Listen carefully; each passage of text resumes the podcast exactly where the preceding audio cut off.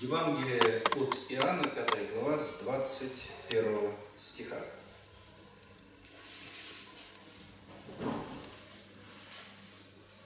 Ибо как Отец воскрешает мертвых и оживляет, так и Сын оживляет, кого хочет.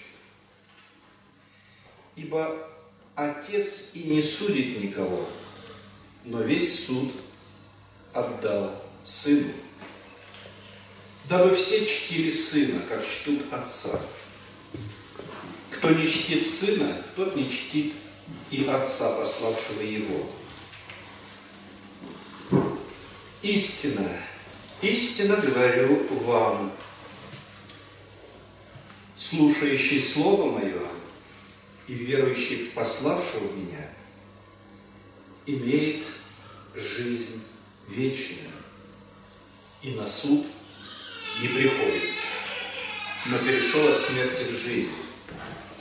Истинно, истинно говорю вам, наступает время и настало уже, когда мертвые услышат голос Сына Божия и услышавши оживут. Ибо как Отец имеет жизнь в самом себе, так и Сыну дал иметь жизнь в самом себе. И дал ему власть производить и суд, потому что он есть Сын человеческий. Не дивитесь этому, ибо наступает время, в которое все находящиеся в гробах услышат голос Сына Божия и изыдут творившие добро в воскресенье жизни, а делавшие зло в воскресенье осуждения. Вот такой отрывок, который записан и помещен Иоанном в центр э, речи Господа и Спасителя Иисуса Христа, э, которая сводится к тому, что Иисус объясняет взаимоотношения внутри Троицы. Это очень сложная тема. Э, сегодня на Троице мы не будем останавливаться. Почему? Потому что действительно она глобальна и тяжело объяснима. Э, и э, тяжело воспринимаемое, кроме как воспринимаемое верой. И вот в эту речь Иоанн удивительным образом вписывает, э, ну, во-первых, потому что Писание все Богу вдохновенно, он вписывает удивительные слова эсхатологического плана. Эсхатология – это библейская наука о последнем времени. И для нас э, прикасаться к эсхатологии полезно. Полезно э, с физической точки зрения, ну и с духовной, с практической, не физической, пусть будет практической. Я приведу простой пример э, того, что очень важно понимать, как видит эсхатологию Иоанн а, и э, как видит ее Господь Иисус Христос. 21 стих. Мы читаем. «Ибо как Отец воскрешает мертвых и оживляет, так и Сын оживляет, кого хочет». Написано? Да. Перед глазами. Откройте Евангелие, посмотрите, так и написано. Богодухновенно? Да, мы верим в это.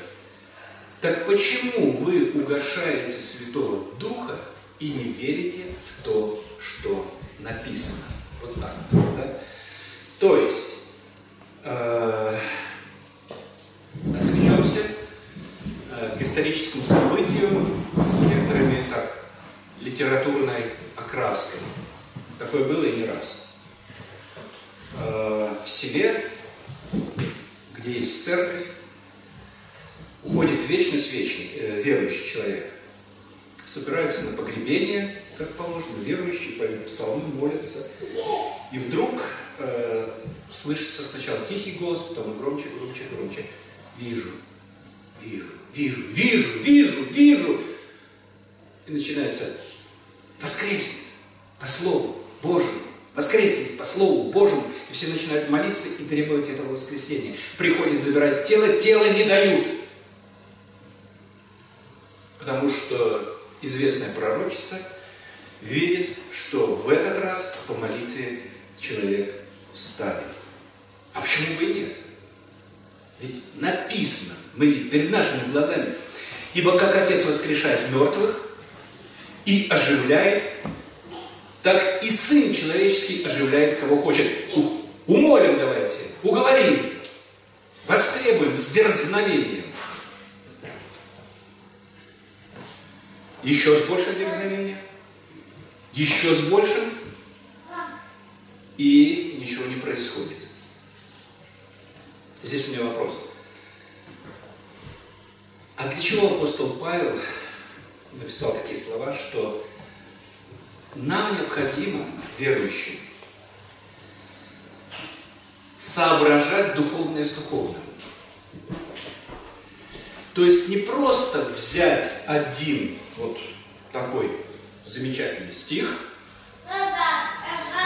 а посмотреть, что Писание вообще говорит об этом, и э, сравнить э, другие места Писания э, с тем, что нам предложено.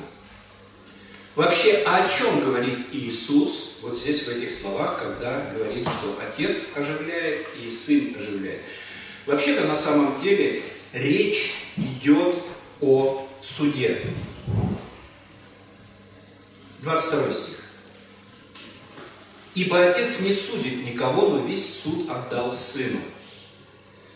А суд, как записано в третьей главе, Иоанна, это уже послание, суд же состоит в том, что свет пришел в мир, но люди более возлюбили тьму, нежели свет, потому что дела их были злые. И выше одним стихом, 18 стих. Верующий в Него не судится, а неверующий уже осужден. Уже осужден. Чем осужден? Неверием. И эта мысль постоянно повторяется у Иоанна. И в нашем отрывке 24 стих. «Истина, истинно говорю вам, слушающий Слово Мое и верующий в пославшего Меня имеет жизнь вечную. И, важно, на суд не приходит. Имеет жизнь вечную и на суд не приходит, но перешел от смерти в жизнь. Что мы имеем? Верующих и неверующих. Не приходящих на суд и приходящих на суд. Те, кто не судится, и те, кто уже осужден, и для которых приготовлен тот страшный суд, самый последний суд второго пришествия. Что стоит между этими событиями? Не судится, на суд не приходит, уже объявлено, и тот, который осужден неверен, и того, которого ожидает этот суд. Или э, между наоборот, этот стоит здесь неверующий, а потом он не судится. Между этими событиями или этими состояниями стоит одно событие – обращение. То есть неверующий превращается в несудимого, которого судить не будут. Почему? Потому что произошло обращение – и Иоанн совсем вот недавно, несколько страниц перелистнуть назад, писал об этом. Две замечательные истории перед нами. История с Никодимом и история с женщиной-самарянкой. Э, а, Иисус говорит и тому, и другой о необходимости обращения. Но говорит это разными словами. Никодиму он говорит, что должно тебе, что сделать? Родиться свыше. Тебе должно родиться свыше. А самарянская женщина что говорит? Что тебе надо пить живую воду. Но суть разговора с, с одним и с другой сводится к тому, что им необходимо перейти из, одно, из одной категории людей в другую через обращение. И это возможно только через, через обращение. Никодиму надо родиться свыше, а женщине пить живую воду. Можно наоборот? Конечно, можно, безусловно. Почему? Потому что это духовные синонимы. И то и другое говорит о обращении. Об обращении. От неверия к вере, от смерти к жизни. От суда к несудимости, когда судить не будут. А теперь, ну, для ясности просто, обратимся к другому источнику, Евангелия, э, вернее, послание апостола Павла к Ефесянам, вторая глава, с первого стиха, где он пишет, «И вас...» Кому он пишет? Верующим в Ефесе, те, которые уже не судятся. Что он им пишет? «И вас, мертвых по преступлениям и грехам вашим, в которых вы некогда жили, состояние тех, кто сейчас уже находится в другом состоянии, была их мертвость, они были мертвые, духовно мертвые, духовные в глазах Бога. И что с ними сделал Бог? Бог богатой милостью, по своей великой любви, которую возлюбил нас, и нас, мертвых по преступлениям, оживотворил со Христом. Оживотворил. Что сделал Бог? Оживотворил. Были мертвые по преступлениям и грехам, теперь живые. Что делает Бог? В 21 стихе 5 главы Иоанна. И так как Отец воскрешает мертвых и оживляет, так и Сын оживляет, кого хочет. И нечего трястись над телом, которое уже физически умерло, с которого совлекся верующий человек или неверующий. Оно уже лежит здесь, все, душа ушла. Нечего делать. Почему? Потому что это здесь речь идет совершенно о другом событии. Если мало, если мало послания к Ефесянам, обратимся к откровениям. От к откровению того же автора Иоанна, богослова. 20 стих 6. Блажен и свят, имеющий участие в воскресении первом. Над ним смерть вторая не имеет власти. Что это за воскресенье первое?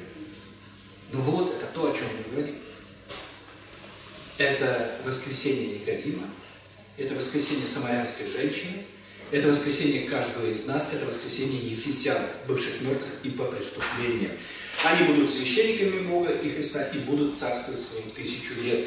А тысячу лет э, это другая история, мы все прекрасно знаем. Э, ну, в этой церкви, по крайней мере, знаем и слышали не раз, что это эра Евангелия. Эра Евангелия. Воскресенье первое – это рождение свыше. Над ними вторая смерть не царство. Как это происходит? Человек верующий отошел к Богу, и во время второго пришествия происходит воскресение всех. И верующих, и неверующих верующие, принявшие Христа, воскресают к воскресению в жизнь и на суд не приходят, не приходят, так записано. Неверующие приходят на суд. Неверующие приходят на суд. Будут судимы, и как записано в, в книге Откровения, в 20 главе, после суда будут брошены в озеро Огненное, и там дальше написано – это смерть вторая. Это смерть вторая. Это, это не сложно, но это жутко. Если сложить вот все, все эти кусочки вместе, то открывается вот эта удивительная картина. Люди, живущие здесь, на земле, мертвы по преступлениям и грехам своим. Для того, чтобы освободиться от них, надо уверовать в Господа Иисуса Христа и принять его. Приняв Иисуса Христа, мы получаем прощение грехов, и наши грехи вменяются в вину Иисусу Христу, а взамен нам вменяется праведность Иисуса Христа. Поэтому мы на суд не приходим. Про с праведностью Иисуса Христа какой суд может быть?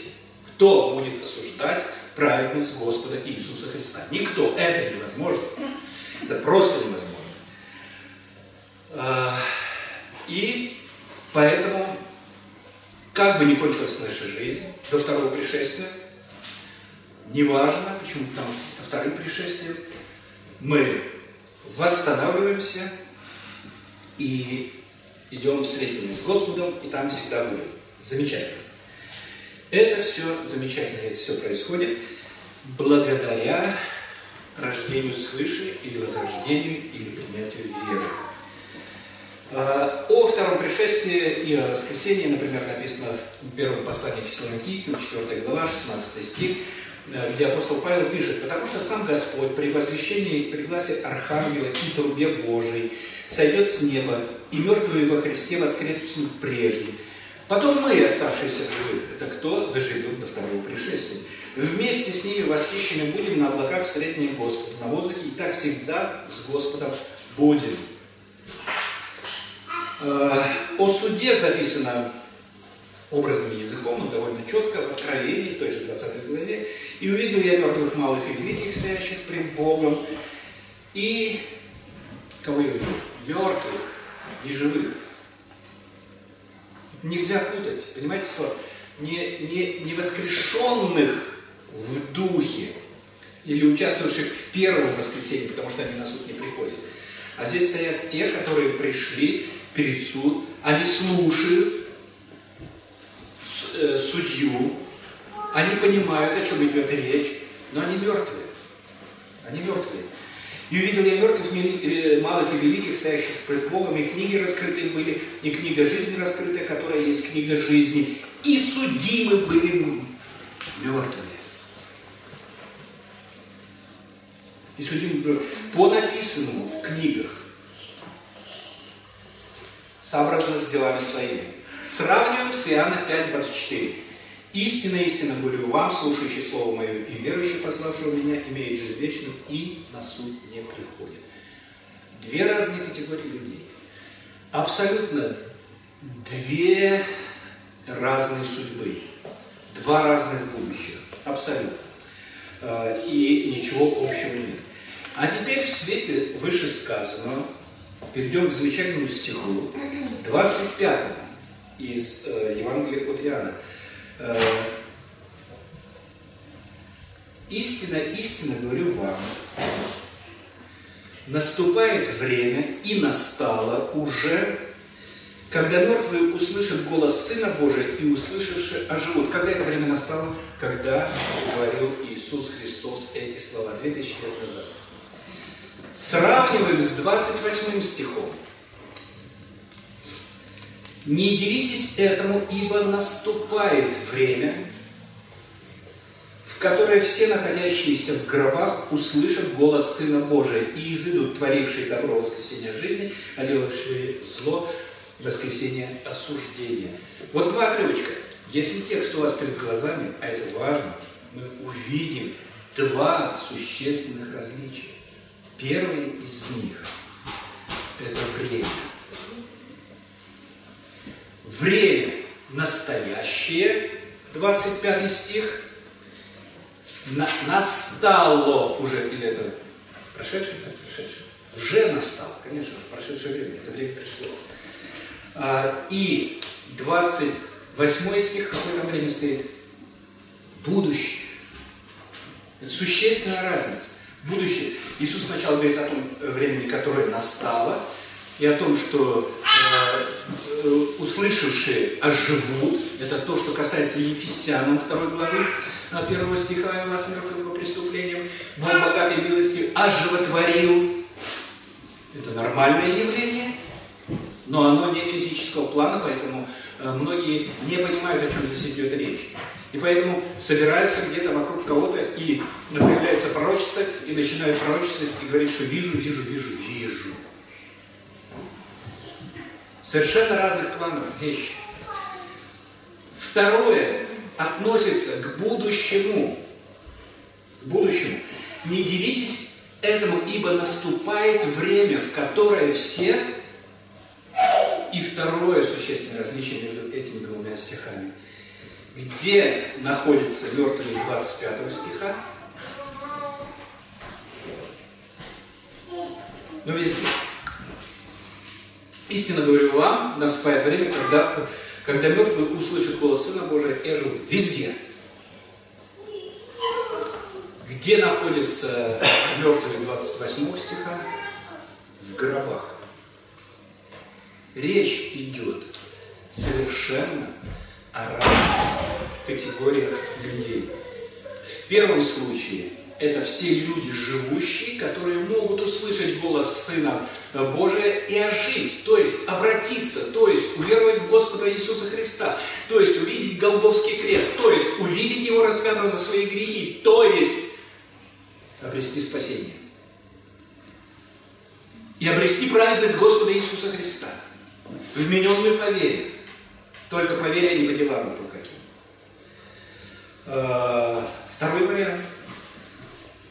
Это пригласие архангела и трубы, когда с небес точно так же, как вознесся, точно так же сойдет на землю Господь Иисус Христос. И тогда произойдет вот это что? Этот громкогласный голос, который все, кто услышит, находящиеся в гробах, все, абсолютно все, уснувшие в Господе или уснувшие вне Его, восстанут и живут. А если человек не в гробах?